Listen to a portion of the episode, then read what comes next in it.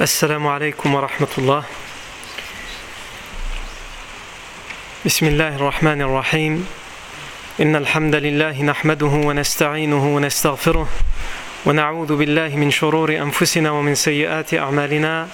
من يهديه الله فلا مضل له ومن يضلل فلا هادي له. وأشهد أن لا إله إلا الله وحده لا شريك له وأشهد أن محمدا عبده ورسوله صلى الله عليه وآله وسلم. يا أيها الذين آمنوا اتقوا الله حق تقاته ولا تموتن إلا وأنتم مسلمون. يا أيها الناس اتقوا ربكم الذي خلقكم من نفس واحدة وخلق منها زوجها وبث منهما رجالا كثيرا ونساء. واتقوا الله الذي تساءلون به والأرحام إن الله كان عليكم رقيبا. يا أيها الذين آمنوا اتقوا الله وقولوا قولا سديدا يصلح لكم أعمالكم ويغفر لكم ذنوبكم ومن يطع الله ورسوله فقد فاز فوزا عظيما. أما بعد فإن أصدق الحديث كتاب الله تعالى وخير الهدي هدي سيدنا محمد صلى الله عليه وسلم وشر الأمور محدثاتها وكل محدثة بدعة وكل بدعة ضلالة وكل ضلالة في النار. ثم أما بعد. Donc on a expliqué la fois dernière que le prophète wassalam, avec son armée d'un peu plus de 300 hommes et combattants, sont arrivés dans la plaine de Badr. Ils sont arrivés dans la vallée de Badr. Ils sont arrivés la veille du 17e jour de Ramadan de la deuxième année de l'Égypte. Et si je dis ça, c'est parce que, comme vous le savez, la date de la bataille de Badr, ça va être justement le lendemain, c'est-à-dire ce jour-là, le 17 du mois de Ramadan de la deuxième année de l'Égypte, même s'il y a des divergences entre les historiens sur la date, la majorité s'accorde à dire que cette bataille a eu lieu ce jour-là, un vendredi, et c'était le 17 du mois de Ramadan de la deuxième année de l'Égypte. Le prophète salam est arrivé à Badr avec son armée. Lorsqu'il s'est installé, la première chose qui s'est passée, c'est que le compagnon Hubab ibn al-Mundhir a demandé s'il avait la permission de donner son avis sur l'installation de l'armée. Et le professeur Hassan lui a donné cette possibilité. Et il a conseillé, recommandé par stratégie de placer l'armée de telle sorte à ce qu'il bloque le passage, ou plutôt l'accès des idolâtres au puits et à l'eau. C'est ce que le prophète Hassan va faire. Mais comme on a dit dans la plaine de Badr, la plaine de Badr elle est, grande et il y a plusieurs points d'eau un peu partout.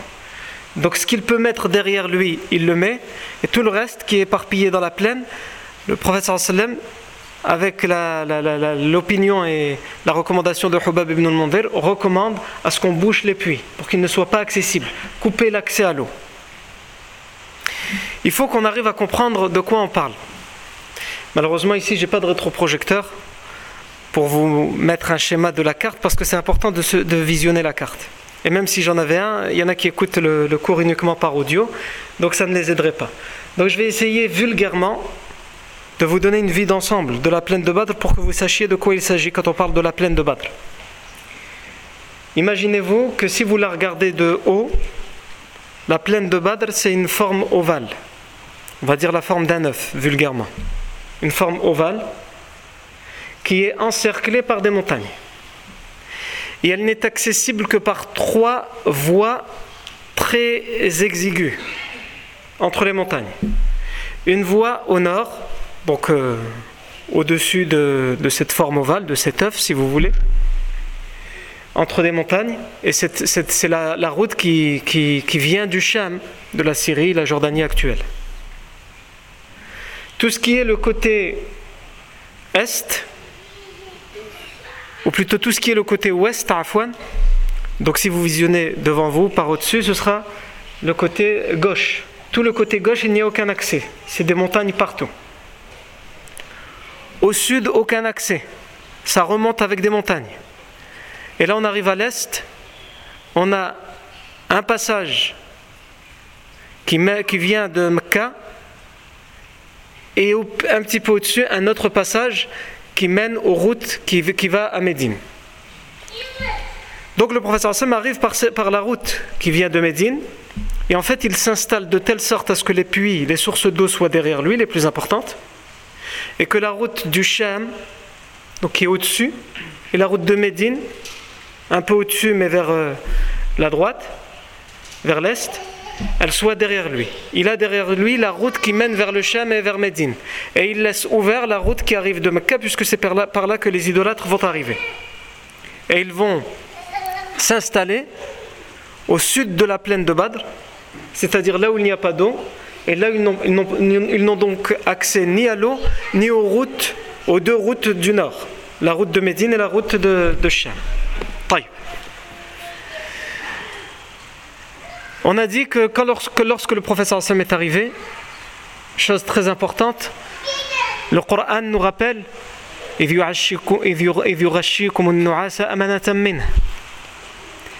lorsqu'Allah vous enveloppa d'un sommeil grâce à une sécurité, une sûreté qui vous est venue de lui. Les combattants de Badr ont fait un long voyage, un voyage fatigant, éreintant, et lorsqu'ils arrivent à Badr, ils ont besoin de repos puisque la bataille du lendemain va être dure, elle va être rude. Mais, mais, même si cette bataille elle va être dure et rude, même s'ils sont fatigués, qu'ils ont besoin de dormir, pour des gens qui savent qu'ils seront à 1 contre 3, ça va être extrêmement difficile de trouver le sommeil. Parce qu'ils savent que d'un moment à l'autre, les idolâtres vont arriver. D'un moment à l'autre, ils pourraient être attaqués par surprise. Et ils réfléchissent, ils pensent à ce qu'il va advenir d'eux, puisqu'ils seront à une personne contre trois. Et pourtant, Allah Azzawajal le dit dans le Coran, il vous a enveloppé d'un sommeil grâce à une sûreté, une tranquillité, une sécurité qu'il vous a donnée. N'importe quel homme normalement constitué à ce moment-là qui est dans cette armée ne peut pas dormir, sauf si Allah le lui permet. Il ne peut pas dormir tranquillement sauf si Allah le lui permet. Et c'est ce qu'Allah Azzawajal leur rappelle dans ce verset. Et rappelez-vous, lorsque vous étiez dans cette plaine, angoissé, pris de peur, de crainte sur ce qui allait advenir de vous, et pourtant Allah vous a enveloppé de quoi? D'un sommeil, qui était le fruit de quoi? Qui était le fruit d'une sûreté, d'une tranquillité qu'Allah a mis sur vous.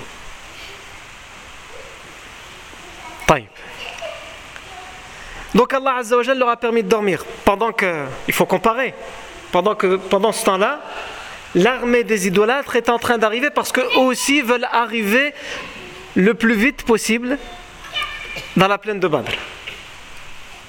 Donc eux, ils ne dorment pas, puisqu'ils essaient d'arriver à Badr. Ensuite, Allah Azzawajal fait tomber une pluie pendant cette nuit-là. Qui remplit les puits auxquels, je vous rappelle, l'armée des musulmans seuls auront accès le lendemain. Et ils auront besoin d'eau. Et cette pluie-là se transforme, elle, en une calamité, comme on l'a dit, pour l'armée des idolâtres, puisqu'ils sont pris dans la boue, et donc ça les ralentit encore plus, ça les fatigue encore plus dans leur route vers Badr. Le prophète sallam demande aux compagnons de dormir, de se reposer, et il leur dit c'est moi qui vais monter la garde. À un tel point que le compagnon Ali anhu dit Je me rappelle nous avoir vus la nuit de Badr et il n'y avait personne qui était réveillé, personne qui ne dormait pas, si ce n'est le prophète Mohammed sallallahu alayhi wa Et là aussi, comme on l'a dit la fois dernière, on voit le rôle que se donne le prophète en tant que chef, en tant que leader. Il est au service de ses hommes, c'est-à-dire de ses subordonnés. Il ne désigne pas quelqu'un qui va monter la garde. Il ne demande pas qui est volontaire pour euh, monter la garde. Il en aurait eu plein des volontaires. Mais pour leur montrer l'exemple et pour leur donner l'exemple, et ainsi doit être un chef, un leader dans n'importe quelle communauté. Il leur dit, sans leur demander leur avis, cette nuit vous dormez, c'est moi qui monte la garde. Pendant toute cette nuit-là, il monte la garde mais aussi et surtout, il invoque et implore Allah Azzawajal pendant toute la nuit. Il implore Allah pendant toute la nuit. il s'est mis à prier pendant toute la nuit en prenant comme euh, sotra un arbre, le tronc d'un arbre. Et il implorait Allah Azzawajal pendant toute la nuit de lui donner la victoire et la promesse alors qu'Allah lui a promis cette victoire et cette promesse. Le lendemain matin, le, prophète sallallahu alayhi wa sallam réveille ses compagnons, il réveille toute son armée un, par un. Et il leur dit As-salata ibadallah. Et ils font la prière du Fajr. Et ensuite, le prophète sallallahu alayhi wa sallam leur rappelle les bienfaits du combat pour une noble cause. Il les incite à être endurants, à être patients, à être fermes pendant le combat. Le combat. Et au matin, ils entendent dans cette voie d'accès qui arrive du sud, ils entendent des bruits qui est loin mais qui se fait de plus en plus proche. Et l'armée idolâtre arrive. Il faut se mettre à ce moment-là à la place des combattants musulmans qui entendent. Ils entendent que l'armée arrive, donc tout le monde se prépare, tout le monde se met à son poste et tout le monde regarde. Cette fameuse armée dont ils ont entendu parler dans le désert, on leur a fait peur. Plus d'un millier d'hommes s'avancent contre vous, ils sont déchaînés. Ils veulent tous vous décimer. Et en les voyant arriver, ils ont confirmation de tout ce qu'on leur a dit. Toutes les informations qu'ils avaient eues dans le désert, ils ont la confirmation. Ils voient une armée de plusieurs centaines d'hommes. Ils étaient à peu près 950. Parmi eux, 200 cavaliers, c'est-à-dire 200 combattants sur des chevaux. Bien armés, tous avec leur armure, leurs casques, leurs épées, leurs boucliers, parce qu'ils sont venus pour en découdre, ils sont venus pour faire la guerre. Le professeur Hassan, quand il est sorti, n'a pas pris tout ça. Tous les compagnons ne sont pas forcément protégés par une armure, par un, bouclier. Ils sont venus juste pour récupérer une caravane dans laquelle qui était gardée juste par 30-40 hommes, donc c'était une chose facile. Ils ne, ils ne se sont pas préparés à recevoir 950 hommes, dont 200 cavaliers, et tous armés jusqu'aux dents. Donc, il les voit arriver et il faut aussi s'imaginer qu'en plus du nombre qu'ils voient arriver, ils entendent. Ils entendent des cris de haine, des gens qui appellent à la mort, qui appellent à faire couler le sang. Et ils entendent également la musique, parce qu'Abu Jahl fait donner l'ordre aux musiciens qu'il a ramenés avec lui, les danseuses, les esclaves qui sont là pour danser, de faire le plus de bruit possible. Parce qu'il l'a promis, il a dit nous allons aller à Badr. Et nous allons faire là-bas le plus de bruit possible et nous allons y boire même le vin. Il a ramené les meilleurs de ses vins. On va revenir sur ça tout à l'heure. Pour qu'on entende parler de lui, à tout jamais, il disait. Les musulmans ont cette image. Les compagnons ont cette image. Et les compagnons, ce sont des êtres humains. Si on se met à leur place, sans aucun doute que le doute peut s'installer. Sans aucun doute qu'on peut être envahi par une sorte de crainte, de peur. Mais ils ont le meilleur des chefs et le meilleur des prophètes. Muhammad sallallahu alayhi wa sallam. D'ailleurs, avant d'arriver au rôle qu'a joué le prophète au moment de l'arrivée au moment où il voit arriver cette armée, Allah Azza nous décrit cette armée, l'arrivée de cette, comment arrive cette armée il s'adresse aux musulmans dans le Coran, Allah Azza wa dans Surat Al-Anfal. Et il dit ولا تكونوا كالذين خرجوا من ديارهم بطرا ورئاء الناس ويصدون عن سبيل الله والله بما يعملون محيط ولا تكونوا et ne soyez pas كالذين خرجوا من ديارهم comme ceux qui sont sortis de chez eux بطرا avec plein d'orgueil il parle de qui? Ce verset, il parle de eux, cette armée. Ils sont sortis de la Mecque avec plein d'orgueil. Bataran, nas. Et par ostentation pour les gens, toute cette sortie et cette arrivée à Badr, elle était faite, c'est Abu Jahl lui-même qui l'a dit.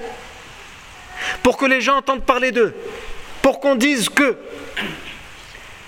À ce moment-là, en face, le prophète qu'est-ce qu'il enseigne à ses compagnons?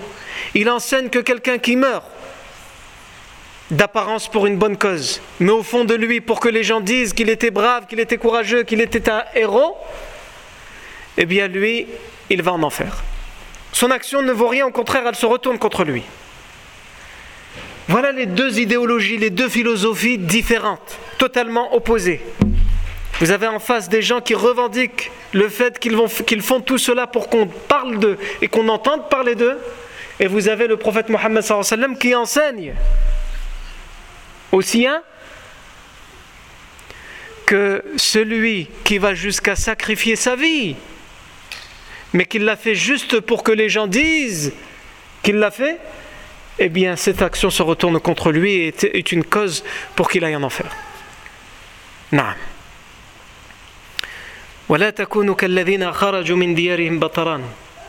par mépris, par orgueil, par vanité et par ostentation face aux gens pour que les gens disent et ils obstruent. Ils s'opposent à la voix d'Allah. Allah donne la description de cette armée. Tout d'abord comment ils sont venus? Ils sont venus avec plein d'ostentation plein d'orgueil plein de vantardise. Et aussi pour faire la guerre à la voix d'Allah Azzawajal. Et Allah dit aux musulmans ne soyez pas comme eux. Ne faites pas comme eux. C'est-à-dire, évidemment, ne combattez pas la voix d'Allah. Ne vous opposez pas à la voix d'Allah. Mais aussi, quand vous faites une cause, quand vous faites une bonne œuvre, une bonne cause, vous sacrifiez pour une bonne cause, ne le faites pas avec orgueil. Ne le faites pas par ostentation. Alors on revient aux compagnons qui, les voient arriver, qui voient ces gens arriver de cette manière. Le prophète sallam lève ses mains au ciel. Parce qu'il s'adresse à Allah dans tous les moments et en particulier dans les moments où il, en a le plus besoin. Ça, c'est la première raison. La deuxième raison, parce qu'il il veut enseigner à ses compagnons qu'au lieu de laisser le shaitan à ce moment-là mettre des waswas, regarde comment ils sont nombreux, regarde ceci à ce moment-là, c'est le moment ou jamais de s'adresser à Allah. Donc il enseigne aux compagnons qu'il faut le faire et à travers le compagnon, il l'enseigne à nous. Quand on se retrouve face à une difficulté, au lieu de perdre nos moyens, au lieu de se soumettre à la terreur, il faut se rappeler qu'on doit s'en remettre à Allah Azzawajal et implorer l'aide d'Allah Azzawajal.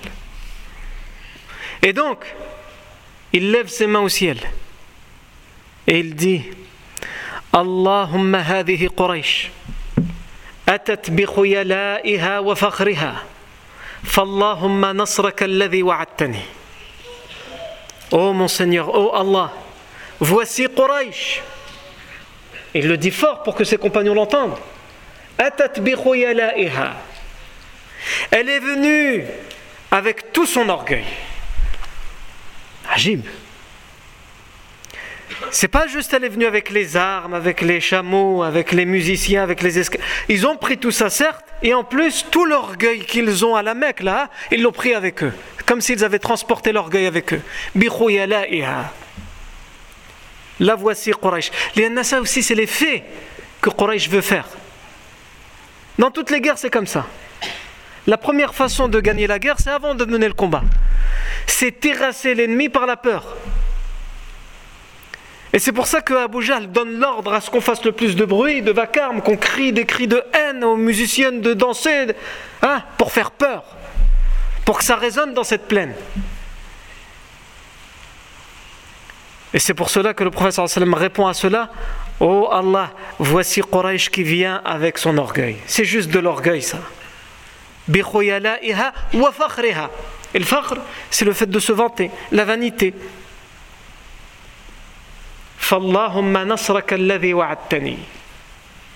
alors, ô Seigneur, je t'implore de me donner ta victoire que tu m'as promis. La victoire que tu m'as promis. Dans d'autres versions, le professeur rajoute Allahumma anjizli ma wa'attani. Allahumma anshuduka ahdaka wa wa'dak. Allahumma anjiz lima wa'adtani. Ô Seigneur, mets en, application aujourd'hui ce que tu m'as promis. Léana, depuis le début de la révélation, le prophète est passé par énormément de difficultés, par énormément d'épreuves. Et à chaque fois, il a la promesse qu'un jour ou l'autre, Allah Azzawajal lui donnera le triomphe. Et ce jour-là, le prophète demande ce triomphe. Il demande à ce qu'il arrive à partir de ce jour-là, ce triomphe qui lui a tant été promis.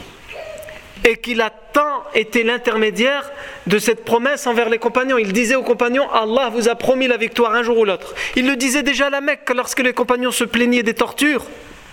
Il disait, Allah nous a promis qu'il fera montrer au grand jour, qu'il donnera la victoire à cette religion, quelles que soient les difficultés que nous devons traverser.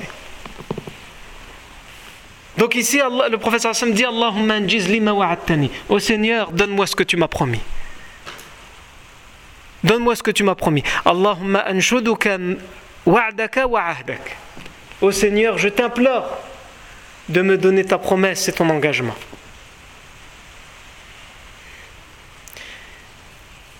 Et c'est exactement ce qu'il a demandé pendant toute la nuit. On l'a dit la semaine dernière, les doigts qu'il faisait. C'est exactement ce qu'il a répété pendant toute la nuit.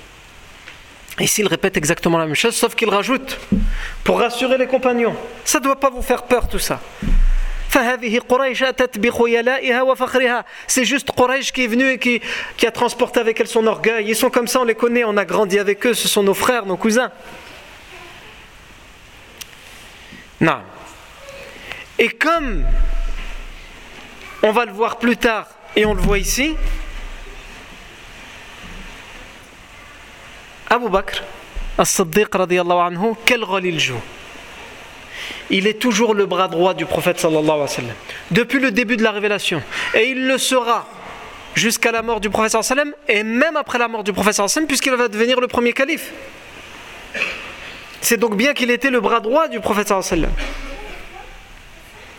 Abu Bakr Siddiq dit au prophète sallallahu alayhi wa sallam lorsqu'il lève ses mains au ciel, et qu'il dit c'est Quraysh qui est venu avec son orgueil et son ostentation. Ô Seigneur, donne-moi la victoire que tu m'as tant promis.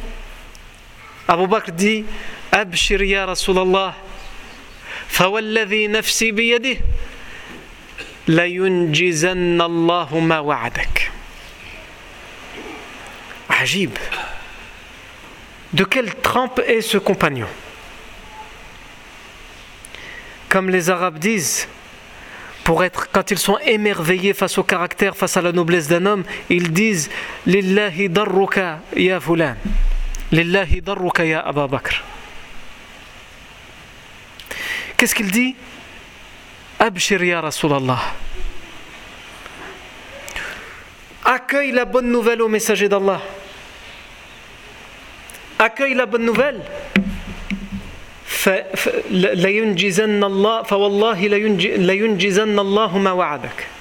Allah te donnera ce qu'il t'a promis. Sans aucun doute, Allah te donnera ce qu'il t'a promis. Évidemment, le professeur n'a pas besoin que Abu Bakr anhu, le lui rappelle. Mais ici, c'est tout simplement pour montrer que parmi les compagnons, il y a des, des degrés différents. Et quand on a l'habitude de dire qu'Abu Bakr anhu est le meilleur des compagnons, parmi les raisons, c'est celle-ci. Il y a plein de raisons. C'est qu'il a été le premier parmi les, les gens qui, n'ont pas un lien de parenté avec le prophète sallam à se convertir à l'islam. Il a été celui qui toujours, dès que le prophète sallam dit quelque chose, il le croit sans douter, sans faillir. Alors qu'il est arrivé quelquefois que des compagnons comme Omar ibn al-Khattab, il s'est certes converti à l'islam, sa foi elle sera ferme, mais ça va lui prendre du temps sa conversion.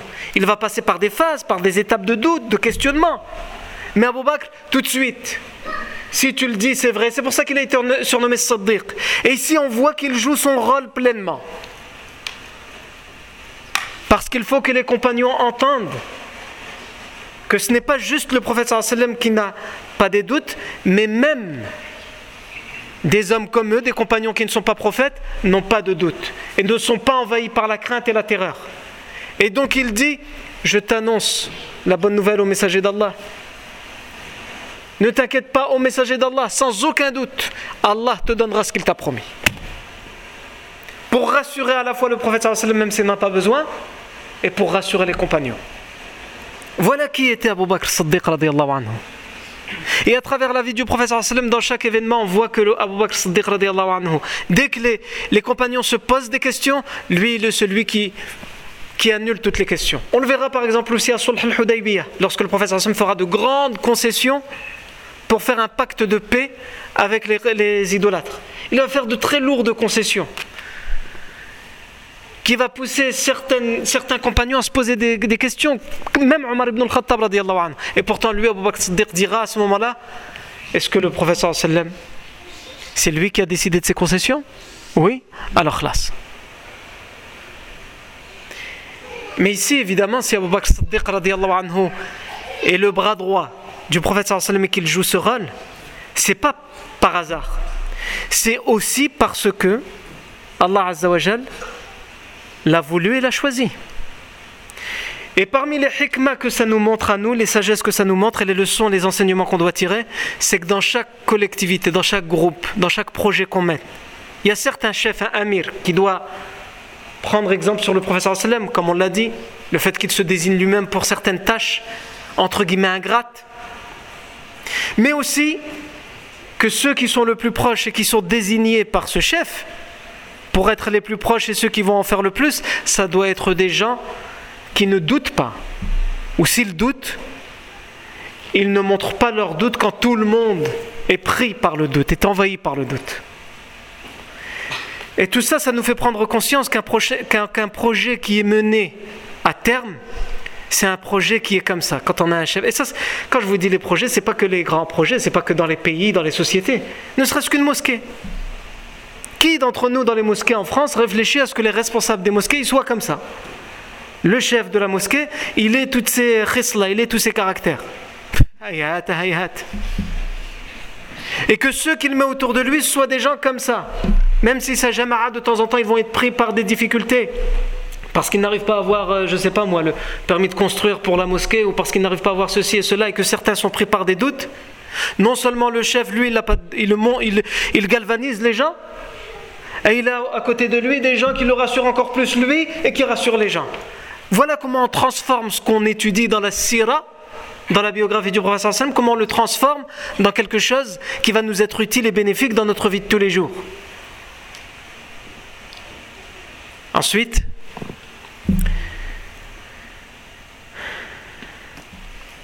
en face, parce que là on vient de parler de comment les musulmans voient les Quraysh, on a dit ce que font les Quraysh quand ils arrivent, mais dès qu'ils s'installent, ils s'installent là où il leur reste de leur place, c'est-à-dire euh, à cet endroit par lequel ils sont arrivés, mais ils n'ont pas accès à l'eau.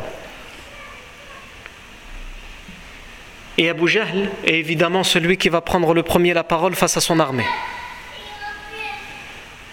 Et il voit bien de loin les musulmans, et il voit il reconnaît le professeur même s'il n'entend pas ce qu'il dit, il le reconnaît, il le voit qu'il lève les mains au ciel et qu'il parle aux musulmans. Donc il comprend qu'il est en train de faire quelque chose, en train de dire quelque chose, en train de faire une prière. Et lui aussi, Abu Jahl, il ne veut pas que cette vision vienne, vienne faire perdre le moral à ses troupes. Donc à ce moment-là, il prend la parole. Et lui aussi, il s'adresse, entre guillemets, au ciel, ou plutôt à Allah.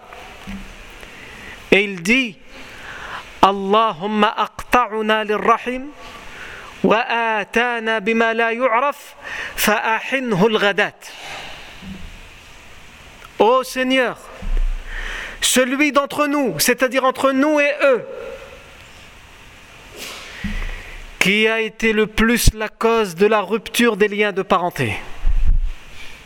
Et celui entre nous et eux, qui a le plus ramené une chose que nous n'avons jamais connue avant, achève-le, fais-le périr aujourd'hui, sans plus tarder. C'est un hadith qui est rapporté euh, par l'imam Ahmad dans son recueil, et le rapporteur du hadith rajoute Fakan al-Mustaftih. Et il était celui qui a ouvert, entre guillemets, il a ouvert sur lui-même la dua. Dans le sens où la dua qu'il a demandé, elle va être exaucée. Parce que lui, il croit en disant cela qu'il est en train de faire une dua contre le prophète sallam et contre les musulmans. Mais en réalité, en disant cela, il fait une dua contre lui-même. Quand il dit celui d'entre nous, entre nous et eux, qui a le plus rompu, coupé les liens de parenté, fait-le périr aujourd'hui. Les musulmans, parce que les, idolâtres accusent les musulmans d'avoir fait ça. Ils disent vous avez rompu les liens de parenté, c'est-à-dire à travers cette nouvelle religion, vous avez, rompu les liens de parenté. Mais les musulmans n'ont jamais demandé ça, au contraire.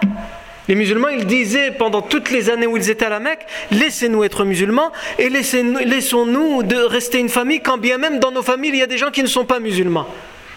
Continuons les liens de parenté. Mais eux, ils ont choisi, à partir du moment où quelqu'un devenait musulman, de couper ces liens de parenté de les torturer, de les emprisonner, de les fouetter, de les frapper, etc., de les mettre au banc de la société mécoise.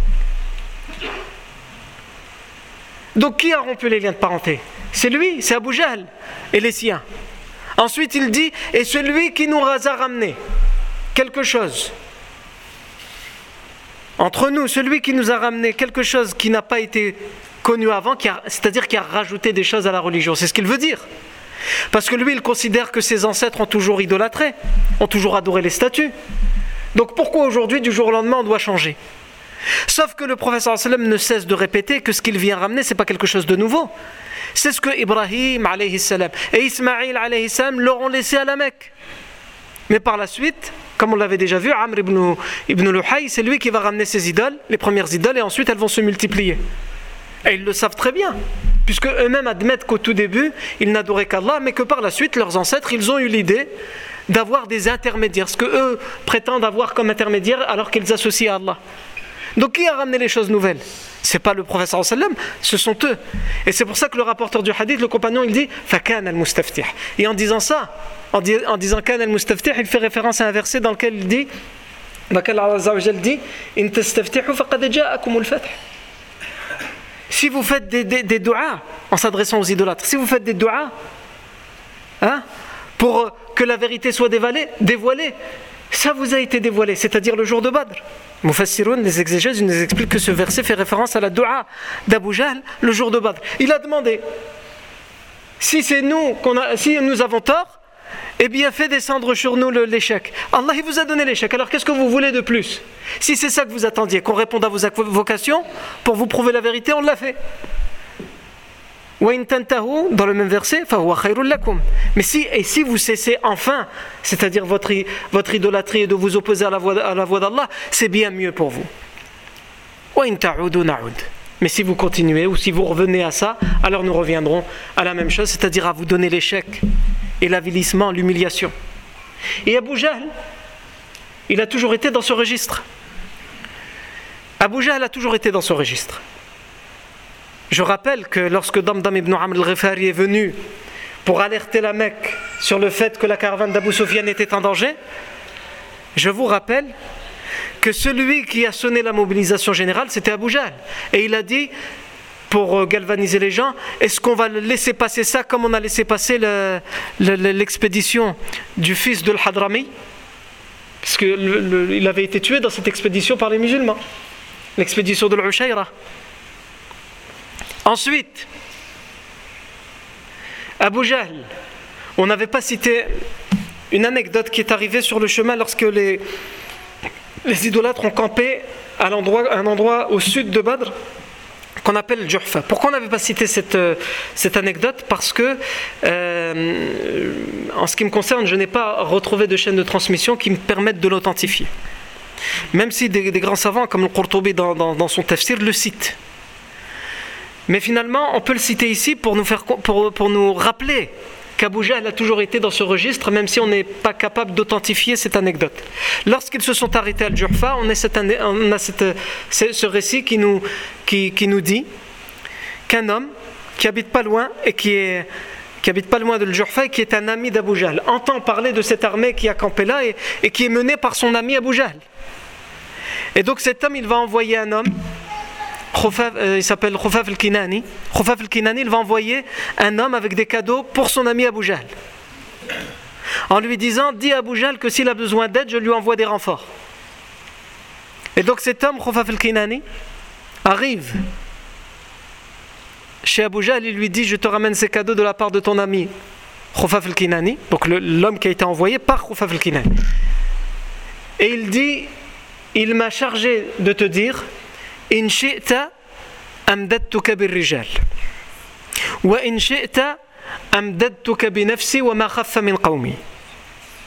Si tu veux, donc c'est un chef de tribu, Khufaf al-Kinani, et il dit, il dit à son ami Abu Si tu veux,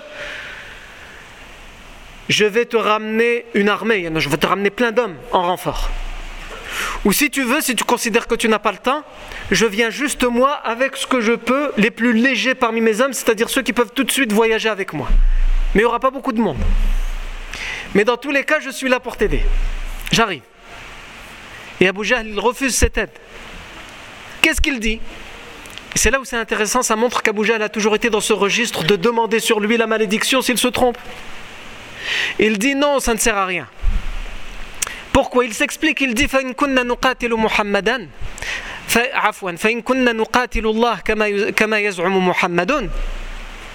Si nous allons combattre Allah comme le prétend Muhammad, puisque Muhammad prétend que nous combattons la voie d'Allah, que nous combattons Allah en le combattant. Si nous, si nous allons vers le combat contre Allah, فما لنا فما لنا Lillahi min Nous n'avons aucune capacité, aucune force qui puisse vaincre Dieu. Il l'admet. Si vraiment c'est vrai ce qu'il dit, mais moi j'y crois pas, entre guillemets, c'est ce qu'il veut dire. Si c'est vrai ce que le professeur prétend, que nous allons combattre Allah, eh bien vous pouvez nous aider avec tous les renforts que vous voulez, ça ne servira à rien. Qui peut, qui peut battre Allah? Personne. Mais si nous allons juste pour combattre des gens, et c'est ce que je pense, entre guillemets dit Abu Jahl, et si nous allons, eh bien nous avons largement beaucoup plus de force et de puissance qu'eux. On a largement ce qu'il faut, puisqu'on est trois fois plus qu'eux. Ils sont presque un millier, alors que les musulmans sont un peu plus de 300. Donc on a, on a ce qu'il faut. Et ensuite il rajoute sa fameuse parole qu'il avait déjà dite. Il dit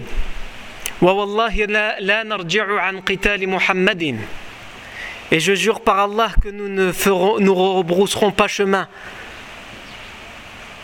Nous ne changerons pas d'avis d'aller au combat, de combattre Muhammad. Jusqu'à ce que nous arrivions à Badr. Pour y boire de son eau, pour nous, pour nous y abreuver et pour y boire le vin. Ça revient, ça on l'avait déjà vu. Et que les danseuses dansent pour nous.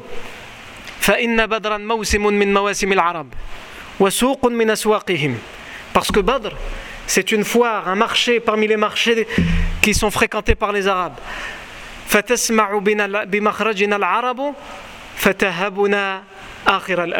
Et les Arabes entendront parler de nous et de ce qu'on va y faire, et ils continueront à nous respecter pendant toute l'éternité. À tout jamais, ils nous respecteront. Et en effet, mais à l'inverse, en effet, aujourd'hui encore, on est là pour parler de Badr et de désastre militaire que ça a été pour les, pour les idolâtres. Ils ont tous été décimés. Eux et leur orgueil. Donc tout ce que Abu Jahl a demandé, il l'a eu.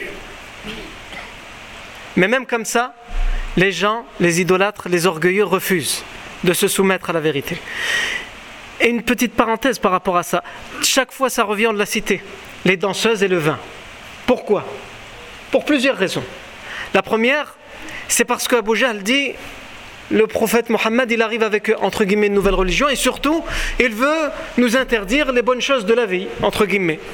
Comme on entend encore aujourd'hui, certains qui nous disent comment vous arrivez à faire pour être musulman, vous devez vous empêcher les bonnes choses de la vie. Quelles bonnes choses de la vie? Ah, la musique, les danseuses, ah, le vin qui coule à flot, l'alcool qui coule à flot. On oublie les statistiques et les, qui montrent combien de gens meurent à cause de, l'alcool chaque année, des maladies ou des accidents dus à l'ivresse, etc. Ça, on l'oublie, on le met de côté, mais on dit que c'est les bonnes choses de la vie. Même si ça rapporte la mort, même si ça rapporte le divorce, même si ça rapporte les querelles, même si ça rapporte les bagarres, même si ça rapporte le sang, on appelle ça les bonnes choses de la vie. Et quant à la musique, etc., même si c'est un autre sujet parce qu'il y a divergence chez les, chez les pour parler de la musique, quelle musique est interdite, est-ce que toutes les musiques ou pas, etc. Ça, c'est un autre sujet dans lequel je ne rentrerai pas. Mais souvent, le prophète sallam, il lit les deux. Quand il y a alcool et, et fête, entre guillemets, si on fait la fête à travers l'alcool, c'est ça. C'est le désastre si on ne trouve aucun autre moyen de faire la fête que avec l'alcool, c'est le désastre pour l'humanité. Et ce vin, il avait une place prépondérante chez les idolâtres. Et pendant toute la période de, la Jahiliya, par exemple, quand on étudie les, grands poètes de la Jahiliya, à chaque fois, ils font référence à plusieurs choses. Plusieurs choses reviennent. Reviennent les chevaux.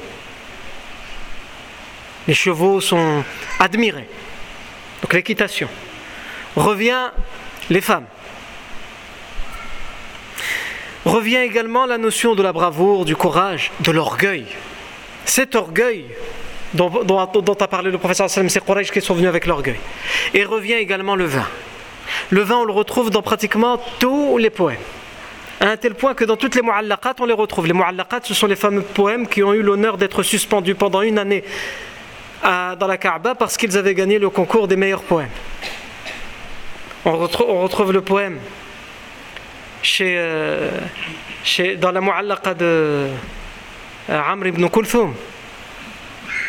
Non. Amr ibn Kulthum, il dit dans son poème ألا هبي بصحنك فاصبحين ولا تبقي خمور الأندرين ألا هبي بصحنك فاصبحين ولا تبقي خمور الأندرين مشعشعة كأن الحص فيها إذا ما الماء خالطها سخينا Qu'est-ce que ça veut dire Il dit Ala hubbi, il s'adresse à la serveuse qui ramène avec euh, son plat les, les verres et les, les, les, les, bouteilles de vin. Il dit Ala hubbi bisahniki. Viens, allez, viens vite avec le, le plat, l'assiette avec, euh, avec le vin. Fasbahina. Fasbahina, ici, ce que ça veut, dire Pour nous abreuver dès le matin. Pour qu'on commence la journée avec quoi? Avec l'alcool. Voilà comment a été la jahiliya. Et surtout, ne mets pas de côté le vin de l'Andarin. L'Andarin, c'était une ville au nord du Cham qui était connue pour faire, euh, il un bon vin. Je ne l'ai jamais goûté. Et, euh, il était euh, importé. De toute façon, euh, personne ne pourrait le goûter encore aujourd'hui, puisque même la ville, n'existe plus. C'est une ville qui, n'existe plus, mais qui existait à l'époque de la Jahiliya et qui avait, cette réputation de produire un bon vin. Et il dit Musha'sha'atan. Musha'sha'a, ça veut dire quoi? C'est-à-dire qu'elle est mélangée. Le vin, ils avaient l'habitude, parce qu'il était fort, leur vin à eux, très très fort. Donc ils le mélangeaient à de l'eau pour qu'il soit moins fort. Musha'sha'atan. Ramène ce vin et mélange-le. Yani avec l'eau. Le c'est quoi? C'est une sorte d'épice qu'il rajoutait dans, le vin. Il le mélangeait un peu avec de l'eau pour qu'il soit pas trop fort et il rajoutait une épice dedans.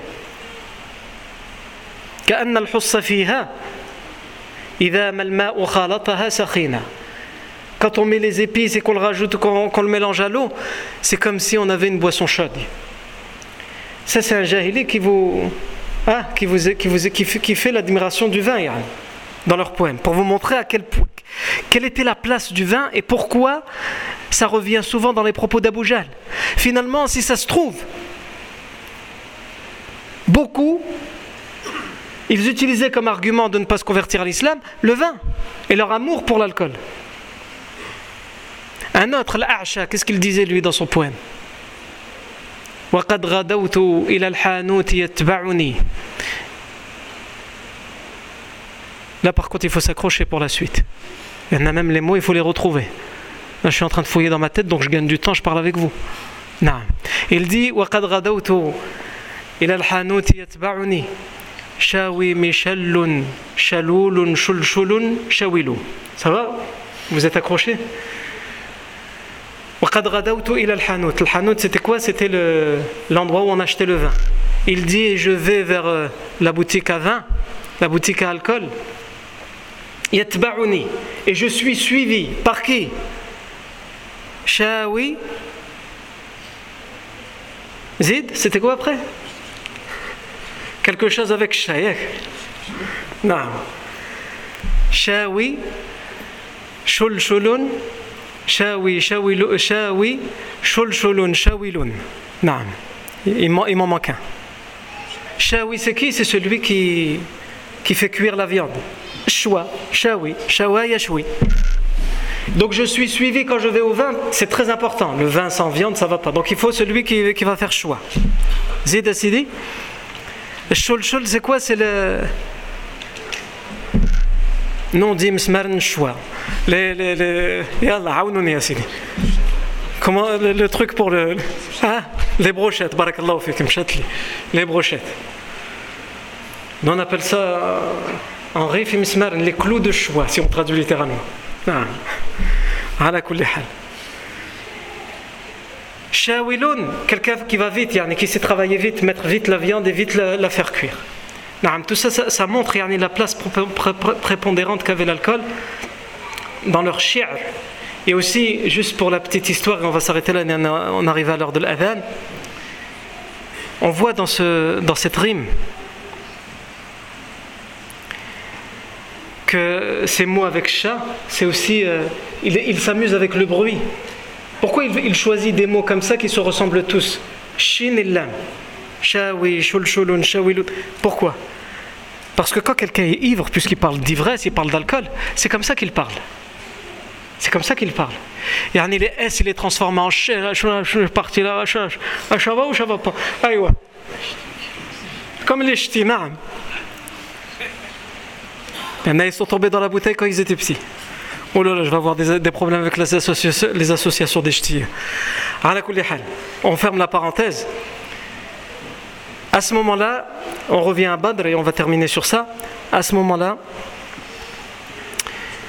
le prophète sallam voit qu'il se passe quelque chose autour d'un homme qui est sur euh, une grande chamelle rouge et qui est lui aussi dans son orgueil, qui est bien habillé avec une cape, avec un, turban au-dessus de son casque, etc. Et il va chercher à comprendre le professeur Sim ce qui se passe autour de cet homme à tel point qu'il va demander à Hamza, qui est le plus proche de l'armée des idolâtres, est-ce que tu as entendu quelque chose? Et en effet, Hamza a entendu quelque chose et il sait ce qui se passe autour de cet homme. Mais qu'est-ce qui se passe autour de cet homme? Ça, c'est ce qu'on verra la fois prochaine, Inch'Allah. Tabaraka wa ta'ala. Barakallahu fikum pour votre attention. Subhanakallahu wa bihamdik. Ashhadu an illa ant. Nastaghfiruka.